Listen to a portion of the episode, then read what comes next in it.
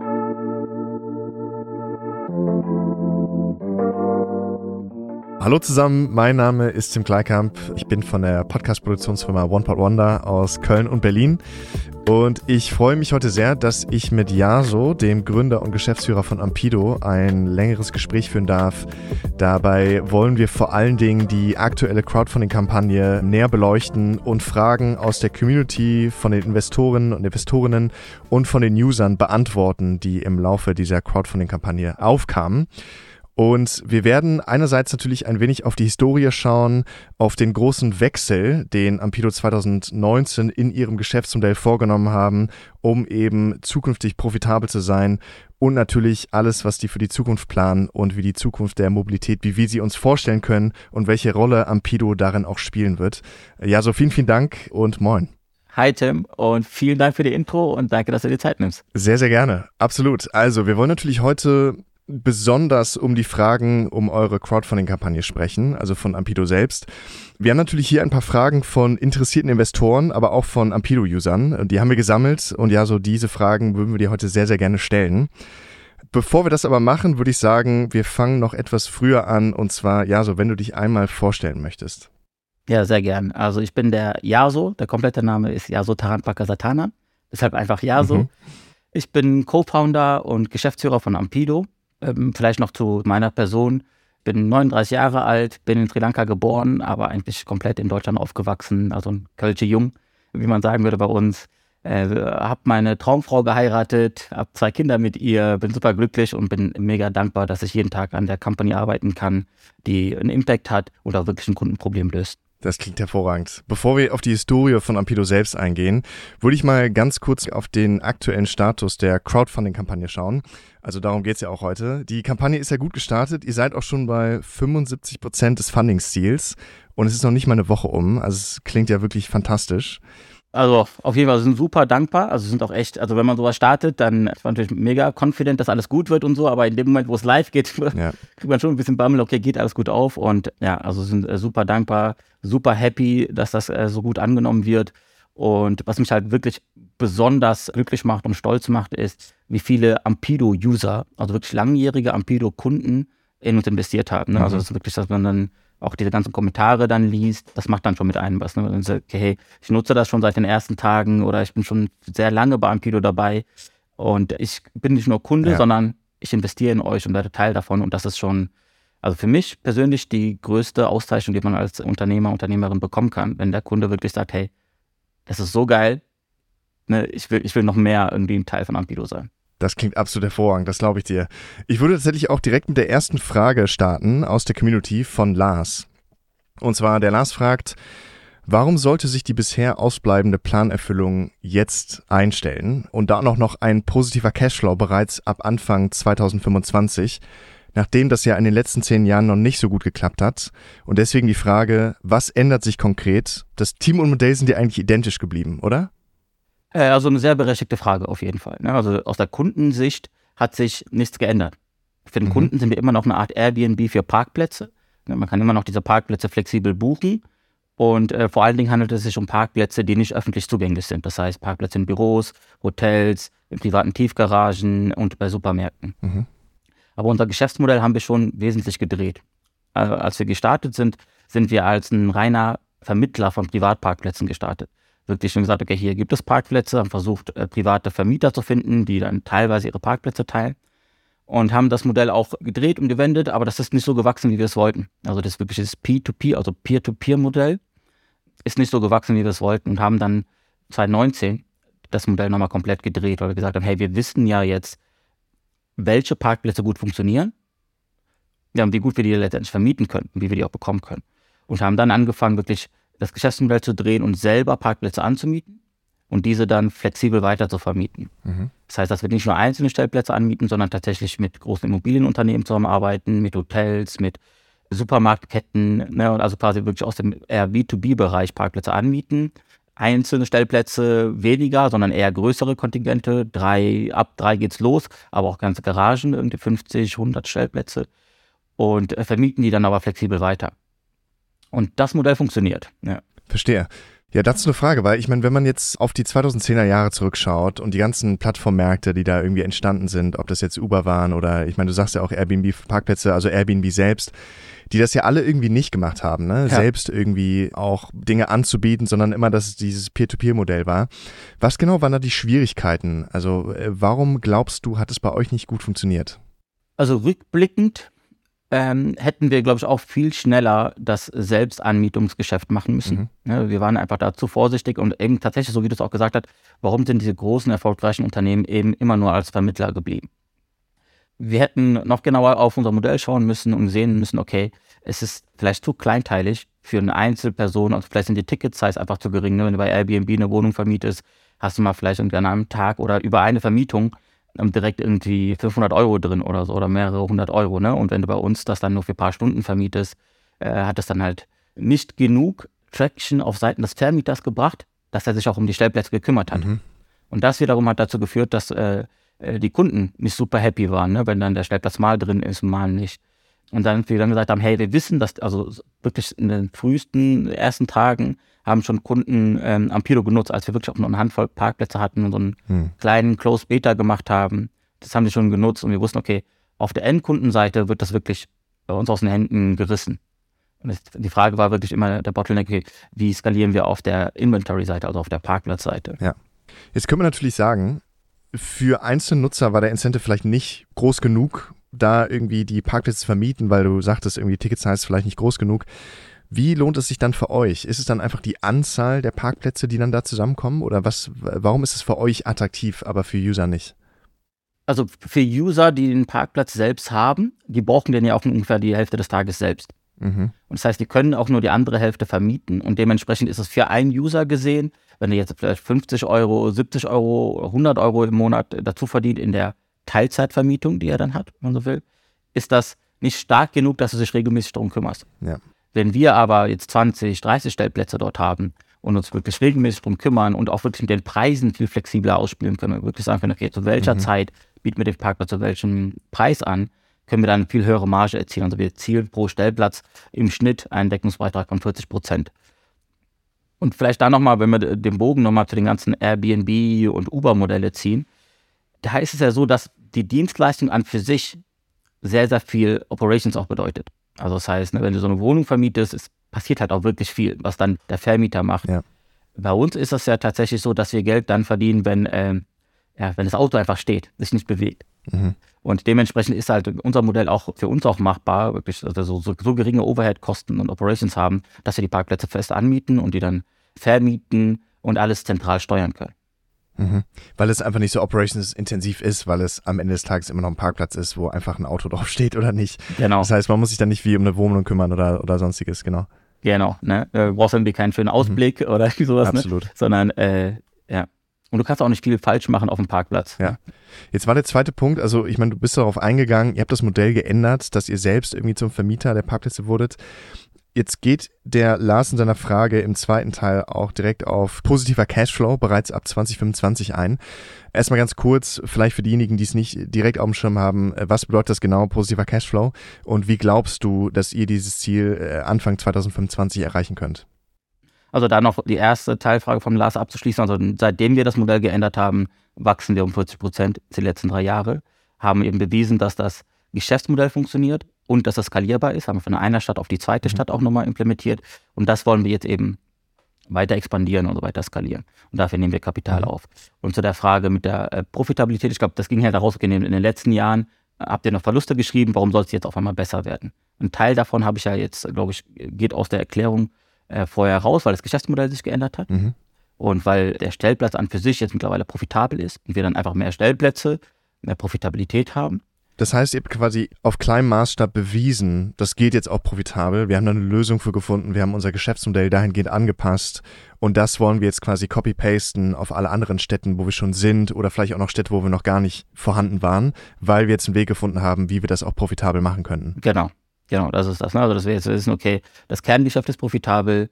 Wir wissen, dass wir an einem Stellplatz einfach eine äh, deutlich höhere Rendite erzielen können als die Kosten, die wir bei der Kapitalbeschaffung haben. Mhm. Deswegen gehen wir hin und sagen, hey, äh, gehen wir zur Crowd und sagen, hey, wir wollen investieren in, in Wachstum, nehmen das Kapital auf und investieren das in Parkplätze und in die Parkplatzakquise. Und diese Parkplätze bringen dann halt eben uns den Deckungsbeitrag, sodass wir ja immer weiter äh, in die Profitabilitätszone kommen. Ne, also wichtig ist, dass wir unser Bestandsgeschäft, also nachdem wir das Modell geändert haben in den letzten drei Jahren, auch allein dadurch schon unser Bestandsgeschäft äh, profitabel gemacht haben. Und jetzt an dem Punkt stehen, wo wir auch sagen, okay, wir wollen eben in Wachstum investieren. Also dass wir jetzt nicht an dem Punkt sind, wo wir sagen, wir brauchen das Kapital, um überhaupt die Firma betreiben zu können, sondern das können wir schon mit den Stellplätzen. Verstehe. Sondern er sagt, okay, wir wollen einfach, das macht jetzt einfach Sinn, mehr Stellplätze zu akquirieren und unser Geschäft weiter auszubauen. Absolut. Könntest du vielleicht noch einmal kurz darauf eingehen, weil das finde ich ja schon äh, sehr interessant. Man ändert das Geschäftsmodell 2019, ihr vermietet jetzt selbst. Wo, ist, wo genau ist da der Unterschied? Ist es einfach, weil ihr das deutlich besser bepreisen könnt als User, die das vielleicht peer-to-peer -peer machen würden? Also was ist der Vorteil daran, ähm, dass ihr damit wirklich profitabel agieren könnt, wenn ihr diese Stellplätze vermietet, als wenn ein User das theoretisch machen würde? Da gibt es äh, tatsächlich mehrere Gründe. Das eine ist, für uns sind der Stellplätze in einer sehr guten Lage wichtig. Ja. Mhm. Und diese Stellplätze sind halt auch entsprechend teuer. Und jemand, der sich diesen Stellplatz leisten kann, zum Beispiel 150 Euro, der ist vielleicht auch gar nicht daran so angewiesen, da jetzt zu sagen, okay, ich kümmere mich drum und vermiete das die Zeit, in der ich das nicht brauche. Und dann kommt noch ein anderer Aspekt hinzu, dass diese Stellplätze in zentralen Lagen häufig ja auch hinter irgendeiner Art von Beschrankung sind. Das heißt, irgendwelche Tore oder Schranken. Ja. Und da kann ein einzelner Mieter jetzt nicht dafür entscheiden, sagen, okay, ich vermiete jetzt meinen Parkplatz hier einfach über Ampido, sondern er braucht die Genehmigung vom Eigentümer. Und dann ist auch die Frage, warum, ne, was, hat ein, was hat der Eigentümer für ein Interesse, die Stellplätze dann über Ampido zu vermieten? Wenn wir jetzt aber direkt zum Eigentümer hingehen, das ist das Modell, und sagen, hey, wir mieten einfach alles, was gerade bei dir leer steht, fest an. Also wir wissen ja immer, in welcher Lage welcher Parkplatz wie funktionieren wird. Also wir haben da so eine, äh, so eine Schätzung und können dann eben darauf basierend dann sagen, okay, hey, wir mieten dir so und so viele Stellplätze ab aus deinem Bestand. Fest. Verstehe. Und das führt eben dazu, dass wir diese Stellplätze überhaupt bekommen. Und die Vermietung, klar, das ist eine, kann man nochmal irgendwie über das Pricing nochmal besser aussteuern. Aber die Vermietung war noch nie das Problem. Es war tatsächlich immer, okay, wie kommen wir an die Parkplätze? Und das Modell haben wir geändert. Mhm. Und dann war für uns, als wir, als wir wussten, okay, wir mieten die jetzt selber an, war dann die Frage, okay, wie kriegen wir das hin, dass wir reproduzierbar viele Stellplätze anmieten können in einer Stadt. Wenn wir in eine Stadt reingehen äh, und das Modell, ne, also quasi diese Akquise-Strategie haben wir dann noch entwickelt, haben das dann eben in der zweiten Stadt, also Köln und dann in Düsseldorf bewiesen und sind an dem Punkt, wo wir sagen, hey, jetzt wollen wir es eigentlich in weitere deutsche Großstädte ausrollen. Mhm. Weil es hier den Eigentümern ja auch dann relativ einfach macht. Ne? Genau. Einfach zu sagen, so gib uns deine freien Dinger und äh, das ist der Preis, Preis X, den wir dafür zahlen wollen und so weiter. Und für die es dann irgendwo auch No-Brainer ist, wenn die natürlich, also vorausgesetzt, die haben überhaupt diese freien Stellplätze, für die diesen Deal einzugehen, als wenn man jetzt vorher immer darauf hoffen müsste, dass da jemand seinen Parkplatz irgendwie vermieten würde. Und du meintest ja auch gerade, also was ich dir raushöre, dadurch, dass ihr die jetzt vermietet, ähm, sind die Zeiten, wo die dann auch mietbar sind, diese Parkplätze, deutlich größer. Ja weil der Incentive für die Person vielleicht gar nicht mehr jetzt jedes Mal, wenn ich weg bin, das Ding freizuschalten oder so gar nicht so groß war. Genau, ja. genau, absolut. Ne? Und jetzt äh, ist es immer noch so, dass dann ähm, dass man den Parkplätze bei uns stundenweise oder auch monatsweise oder in einem Abo buchen kann. Dass jemand sagt, okay, weißt du was, ich mhm. komme jetzt nur noch dreimal die Woche ins Büro. Dann macht es keinen Sinn für mich jetzt ja. irgendwie für 150, 180 Euro einen Stellplatz ähm, fest anzumieten ich miete das einfach flexibel über Ampido. Also das heißt, wir haben das eigentlich gedreht. Das, das wäre vielleicht die Person, die sonst irgendwie für 180 Euro festen Parkplatz angemietet hätte und das dann blockiert hätte, wenn man so will, ohne das selber zu nutzen. Und jetzt haben sie eigentlich ja. gedreht und gesagt, hey, du kannst, sag uns einfach, wann du den brauchst, und dann kannst du den haben für einen günstigeren Preis. Mhm. Ja, also du hast häufiger jetzt vom Bestandsgeschäft gesprochen und dass das profitabel ist. Wie kann ich mir das überhaupt genau vorstellen? Also was gehört eigentlich überhaupt alles zum Bestandsgeschäft bei euch gerade mit dazu? Ja, also das Grundprinzip, äh, ne, wir schauen uns einfach an, was verdienen wir an einem Parkplatz. Und ähm, wir erzielen an einem Parkplatz im Schnitt 40% Deckungsbeitrag von allen Parkplätzen, die wir aktuell haben. Könntest du mir dazu ein Beispiel geben? Das würde mich mal interessieren. Ja, ähm, ja klar. Also, ne, um jetzt einfach diese 40% Deckungsbeitrag mal zu erklären, also wenn wir das ganz einfach mhm. machen würden und sagen würden, okay, wir haben einen Stellplatz, den wir für 100 Euro anmieten und den wir für 200 Euro vermieten dann ist ja unser Gewinn, unser Deckungsbeitrag eben 100 Euro. Und das würde bedeuten, dass 100 Euro von 200 Euro bei uns verbleiben, dann wäre der Deckungsbeitrag 50 Prozent. Und bei uns verbleiben eben 40 Prozent der Einnahmen bei uns, das heißt, äh, der Rest sind die. Mieten. So dass wir also an einem Stellplatz für sich eben wirklich schon profitabel sind und auch sehr attraktive Deckungsbeiträge erzielen. Und in den letzten zwei, drei Jahren haben wir ja auch schon Stellplätze angemietet, die wir schon im Bestand haben. Und die erwirtschaften ja schon in Summe eben einen Gewinn oder einen Deckungsbeitrag, mit denen wir gewisse Kostenpunkte jetzt auch finanzieren mhm. können. Und wie viele Städte sind das aktuell? Also wir haben auch Stellplätze in Hamburg, in, auch in Davos, in München oder auch in Berlin und die laufen auch schon profitabel tatsächlich. Ähm, mhm. Aber ja. so richtig aktiv flächendeckend sind wir äh, in Köln und in Düsseldorf. Und das ist allein aus diesen zwei Städten, aus äh, die Stellplätze, die wir akquiriert haben, trägt schon das gesamte Geschäft, das Bestandsgeschäft.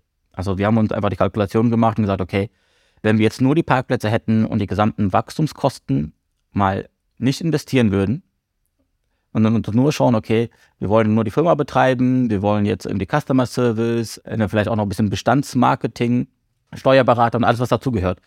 Ja, und wenn wir uns das anschauen, können quasi das gesamte Fundament kann schon aus den Stellplätzen finanziert werden, was wir jetzt schon haben. Mhm. Das heißt, ne, und das ist jetzt nicht profitabel, sondern haben wir auch schon sehr ähm, stabilen Gewinn dann ja, oder eine Gewinnquote und können jetzt eben sagen, hey, auf diese stabile Basis können wir immer weiter neue Stellplätze draufsatteln, die dann eben wieder einen Deckungsbeitrag, also ne, Gewinn pro ja. Parkplatz erwirtschaften. Dadurch, dass, das habe ich am Anfang auch erklärt, wir sehr, sehr wenig Operations und Overhead haben, wenn ein Parkplatz läuft. Also es ist äh, relativ aufwendig, mhm. Parkplätze zu identifizieren und die zu akquirieren, aber das ist unsere Kernkompetenz und da werden wir immer besser. Aber wenn wir einen Parkplatz mal live haben, dann haben wir halt relativ wenig äh, oder vernachlässigbar wenig Operationsaufwand. Und das, ne, das heißt quasi der gesamte Deckungsbeitrag schlägt sich sehr stark durch in den Gesamtgewinn des Unternehmens und deswegen macht es für uns Sinn, einfach jetzt zu wachsen, mehr Stellplätze reinzuholen auf einer Basis, die jetzt schon stabil ist. Verstehe. Und ich, ich stelle mir dann natürlich auch vor, dass der Churn, also irgendwelche Parkplätze, wo die Leute sagen so, nee, wir wollen jetzt doch nicht mehr an Ampido vermieten, dass der auch relativ gering sein dürfte, wenn man den mal geclosed hat, nehme ich an, oder?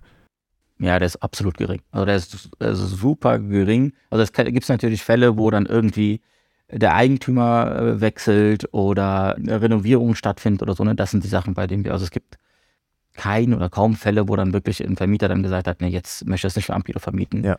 Äh, sondern anstatt jetzt irgendwie direkt alles an Ampido zu vermieten, einen langfristigen Mieter zu haben, vermiete ich das jetzt an irgendwie an 20 Einzelnutzer äh, oder Einzelmieter. Das, diesen Fall gab es noch ja. nicht.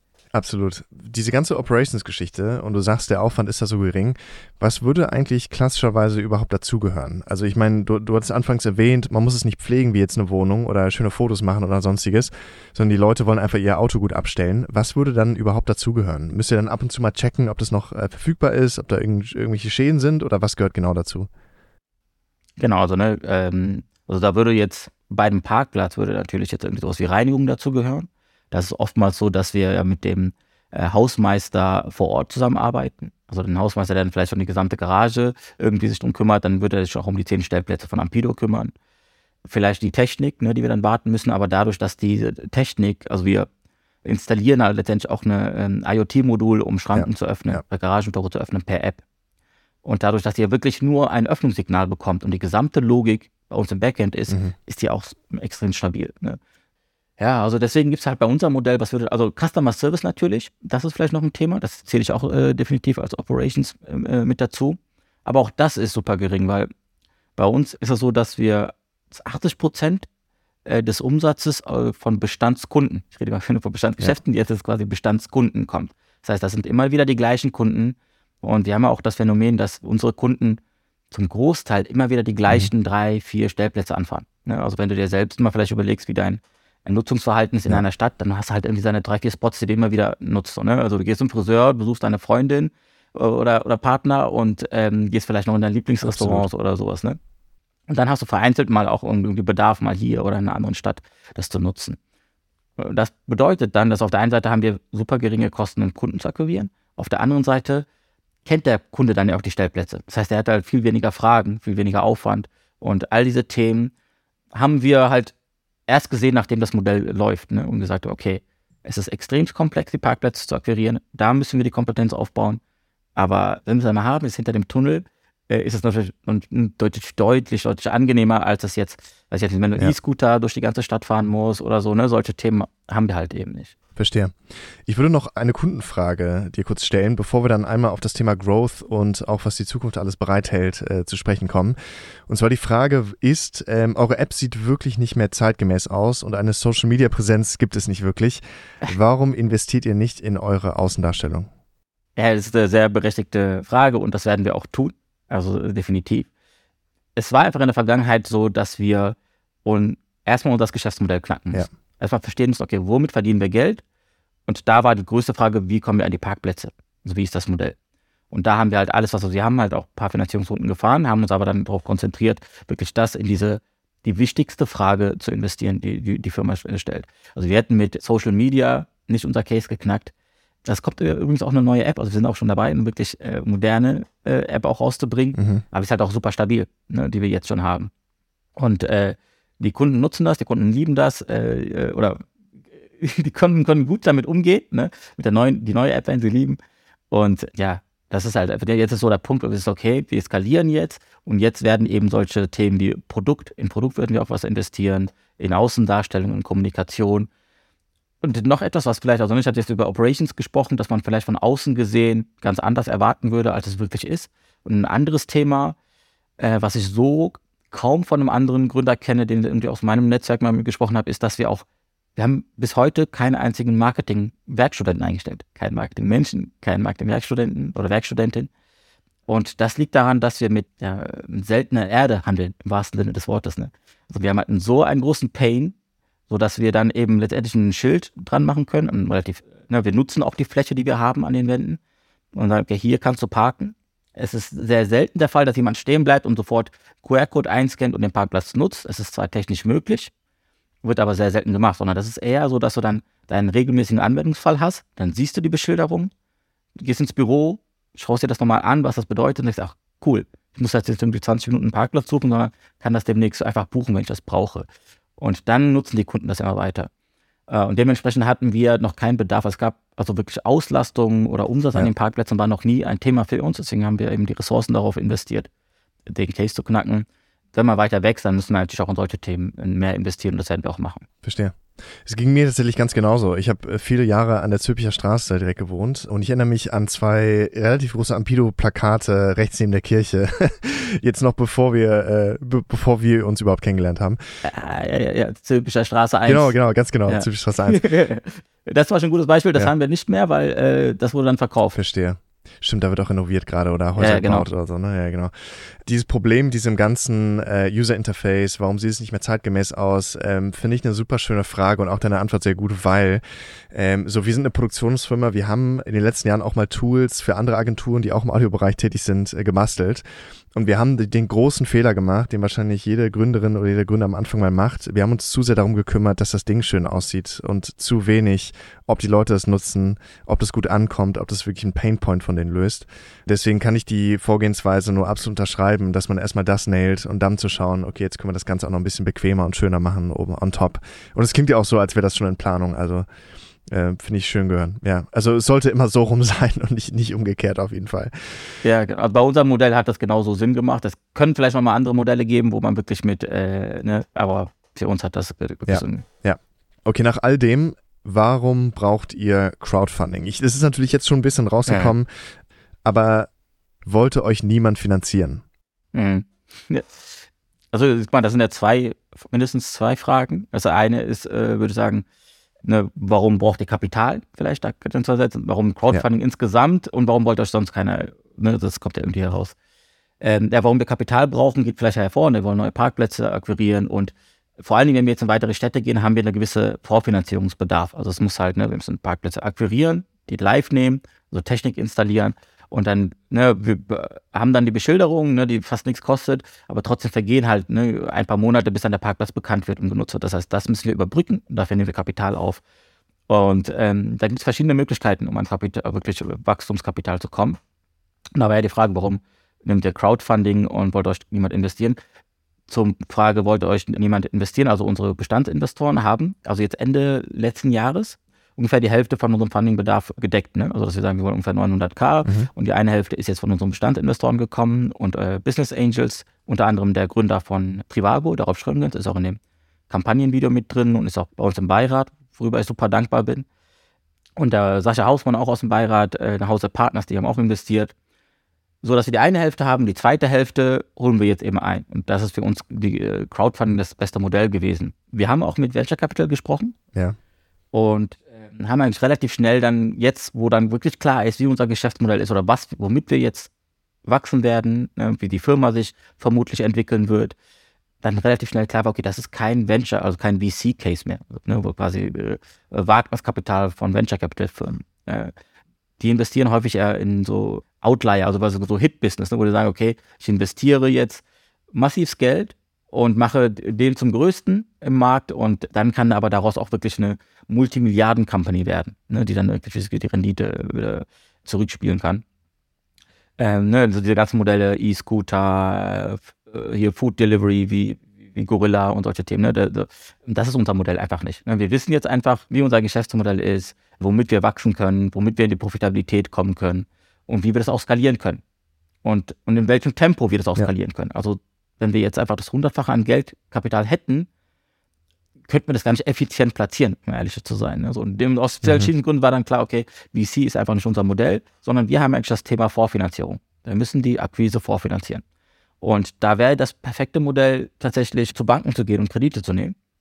Und dadurch, dass wir in den letzten Jahren aber keinen Jahresabschluss äh, positiv abgeschlossen haben, ist das quasi der Punkt, wo wir sagen, okay, wir wollen uns jetzt vorfinanzieren, sind auch bereit, wirklich attraktive Zinsen zu zahlen, weil wir wissen, dass wir damit mehr machen können. Und da ist Crowdfunding einfach das perfekte Modell. Oder einfach die ne, Investoren selbst entscheiden, okay, gebe ich dem Unternehmen Geld, was macht das Unternehmen mit dem Kapital und äh, trägt dann halt auch eben das entsprechende Risiko. Halt auf der anderen Seite aber, wenn es mit der, also auf einmal haben wir ja diese in der Early Bird Phase 7,5% fix als Zinsen und nach der Early Bird Phase, das ist, ich glaube, die äh, endet nächste Woche, ne, dann kann man zwar immer noch weiter investieren, solange das Funding Limit noch nicht erreicht ist und hat dann halt 7% fix zugesagt. Ja. Aber abhängig von unserem Umsatz, das heißt, wenn wir mehr Umsatz machen, dann steigen auch die Zinsen, die der Investor bekommt. Also der kann an dem Erfolg von Ampido partizipieren, mhm. hat aber auch eine sehr attraktive Fixzins schon. Ist einfach ein cooles Modell. Und was ich eben ganz zu Anfang gesagt habe, die Möglichkeit, okay, dass Kunden in eine Company investieren und sogar noch tiefer in der Company involviert sind, finde ich eigentlich super gut. Und deswegen ist das für mich ein No-Brainer im Nachgang. Also ich muss auch ehrlich sagen, ich habe auch mit vielen Gründern vorab gesprochen, weil ich mich mit Crowdfunding zuvor auch noch nicht so intensiv beschäftigt habe, Gründer und Investoren. Und da gab es halt auch sehr, sehr viele Vorurteile, sehr, sehr viel irgendwie Bedenken zu dem mhm. Modell. Mir das auch alles genau angehört und am Ende. Was waren da die größten Bedenken bei? Also was halt krass ist, ich habe ja mit vielen gesprochen, die ja tagtäglich rational denken. Und die Argumente, die dann waren, waren alle eher emotional und nicht rational. Mhm. Ja, sowas wie, keine Ahnung, ne, das wird einen Shitstorm geben aus der Crowd, ne, wenn das nicht funktioniert. Ähm, ja. Und ich sage, ja, wenn du deine Arbeit nicht gut machst oder quasi etwas verkaufst, was du selber nicht glaubst, dann ist das vielleicht auch berechtigt, wenn da ein Shitstorm kommt. Ja. Ne? Ähm, dann wird vielleicht auch äh, keiner mehr in euch investieren. Gab es auch so als ne, kein, kein großer VC und ich habe ja gerade erklärt, also das Modell ist für uns eben nicht mehr VC. Es sei denn, das ändert sich jetzt noch immer ja. stärker irgendwie in eine Richtung, wo wir dann sagen, okay, jetzt müssen wir massiv Geld reinstecken, weil es dann viel schneller wachsen können oder so. Aber aktuell ist es halt kein VC-Case mhm. und dementsprechend ist auch das kein Argument. Ja, äh, Wettbewerber werden die Zahlen wissen oder sowas, ne? Und ähm, da steht sowieso alles im Jahresabschluss und das, was wir jetzt eben gesagt haben oder veröffentlicht haben, ja. das kann man sich auch zusammensuchen. Ne? Und der Wettbewerber, der nicht ja. die Arbeit leisten kann, das zusammenzusuchen, ist auch kein Wettbewerb. Mhm. Ja, so wenn wir über Growth sprechen und auf die Zukunft blicken, Gibt es da jetzt eine gewisse Strategie? Weil ich habe gesehen, euer Kundenstamm, der ist ja relativ divers, ob das jetzt irgendwelche größeren Hotelketten sind oder vielleicht auch Privatpersonen, die einfach nur ihren einzelnen Parkplatz vermieten wollen. Gibt es da irgendwelche Strategien oder Dinge, auf die ihr besonders blickt jetzt, wenn es auf die Zukunft zu sprechen kommt? Ja, also von der äh, Akquise-Strategie, wenn wir darauf erstmal eingehen, ja. ist es für uns eben wichtig, dass wir sagen, okay, wir konzentrieren uns erstmal, äh, also dass wir wirklich ein bis zwei Städte parallel beackern oder machen und da wirklich äh, sagen, okay, die Hotspots raussuchen, die für uns interessant sind. Also wirklich mhm. Lage ist das Interessanteste. Und da versuchen, so viele Stellplätze wie möglich zu bekommen. Und da ist es dann für uns egal, ob das äh, Frau Schmidt ist, die eine Immobilie hat oder eine Immobilie geerbt hat und äh, eine Stellplätze im Tiefgarage hast, die müsst dann unser Vertriebsteam ansprechen äh, oder Akquise-Team ähm, ansprechen. Auf der anderen Seite arbeiten wir auch mit den großen Key-Accounts, ne? wirklich mit multinationalen Unternehmen, mit großen Supermarktketten, wir arbeiten zum Beispiel mit Patricia zusammen, die sind auch in der Kampagne mit einem Statement zum Beispiel dabei. Das ist einer der größten Eigentümer in Deutschland. Ne? Und mhm. die haben wirklich europaweit Immobilien in Top-Lagen, also wirklich immer in A-Lagen, in A-Städten. Mhm. Das heißt, das ist ein super perfekter Mix, sodass wir einmal über die Key-Accounts wachsen können, aber auf der anderen Seite wirklich eine In-House Teleakquise-Organisation haben, die wirklich, auch wirklich jeden einzelnen Parkplatz identifiziert, privaten, Mhm. äh, öffentlichen Parkplatz identifiziert und den auch kontaktiert und eben pitcht, was wir sind, äh, was wir vorhaben. Und dann mieten wir eben die Stellplätze an, die dann auch frei sind. Mhm. Nee, macht absolut Sinn. Dann würde ich jetzt noch zur letzten Frage kommen. Natürlich die große Vision. Wo geht die Reise hin? Was habt ihr geplant? Ja, also wo es jetzt erstmal konkret direkt weitergeht, ist, dass wir in weitere Städte expandieren. Unser Ziel ist wirklich in allen deutschen Großstädten präsent zu sein und auch flächendeckend präsent zu sein. Und das ist der Fokus, womit wir uns jetzt kümmern. Mhm. Ampido an für sich, also was wir im Kern machen, ist ja die intelligente Allokation von Ressourcen. Mhm. Und äh, wir konzentrieren uns jetzt auf Parkplätze, aber das ist im Prinzip auch nur die Infrastruktur, auf der wir auch weitere Services aufsatteln können. Und das eine, was wir jetzt schon parallel machen und auch sukzessive ausweiten, ist, dass immer mehr Stellplätze mit Ladesäulen ausgestattet werden. Ähm, als wir Mhm. losgegangen, losgelegt haben mit Ampido, hatten wir das schon auch gedacht, hey, wir könnten doch auch irgendwie ins E-Mobilitätsthema reingehen und wollten das in unserem Namen auch schon verankern mit Ampere und Ampido. Hat aber länger gedauert, als wir gedacht haben. Deswegen, äh, jetzt ist ja auch einfach auch der Markt auch dafür reif. Ja. Ja, Das ist das eine, weil ein Parkplatz wird nur die Hälfte des Tages genutzt, aktuell ein privater. Das macht keinen Sinn. Deswegen haben wir Ampido gemacht. Und wenn du eine private Ladesäule hast und wirklich nur innerstädtisch unterwegs bist, brauchst du diese Ladesäule auch nur einmal sieben Tage, alle sieben Tage. Ne? Das heißt, dass wir Mhm. noch weniger sind. Dementsprechend äh, ist das eine gutes, ähm, gute Erweiterung, die wir angehen. Und ganz langfristig glaube ich, dass wir ein Tool werden für die Kommunen, um den Verkehr zu lenken. Mhm. Um wirklich die CO2-Ziele auch zu erreichen. Wie kann ich mir das vorstellen? Also äh, wie lenkt man mit Parkplätzen äh, Verkehr? Ich glaube, dass äh, in Zukunft, dass wir irgendwann mal auf den Punkt kommen, dass der Großteil der Stellplätze, die in der Innenstadt noch verfügbar sind, nutzbar sind, nur noch über Ampido nutzbar sein werden. Das heißt, dann können Mhm. wir wirklich individuell entscheiden, je nachdem, was für eine Art Transportweg du nutzt, also ob du jetzt mit einem E-Auto kommst, ob du mit Carsharing nutzt oder ob du vielleicht sogar deine Fahrt in der Mitfahr-App anbietest, entscheiden, welche Stellplätze du nutzen kannst und zu welchem Preis Mhm. dass du quasi immer noch diese Stellplätze nutzen kannst. Ich nehme jetzt mal ein Klischeebeispiel, äh, SUV Diesel, dann ist okay, dann kannst du ihn vielleicht immer noch nutzen, vielleicht nicht in zentral, sondern ein bisschen außerhalb und zahlst einfach deutlich mehr als äh, jemand, der sein E-Auto, ein Carsharing-E-Auto noch jemand mitnimmt. Ne? Und du perfektionierst dann letztendlich quasi äh, dieses ganze Modell. Wie so eine Plakette quasi noch weiter gedacht. Mit einer digitale Plakette, wenn man so will. Ja. Verstehe. Ja. Interessant. Ja, so, an dieser Stelle vielen, vielen Dank dafür. Wir werden schauen, ob noch irgendwelche anderen Fragen aufkommen, die wir jetzt noch nicht beantwortet haben. Aber vielen, vielen Dank dafür. Ich habe viel darüber gelernt und ich wünsche euch natürlich für die Zukunft alles Gute und drücke euch die Daumen. Und danke für das Gespräch. Super. Tim, vielen Dank, dass du dir Zeit genommen hast. Sehr nochmal. Bis dann. Ciao. Jo, bis dann. Ciao.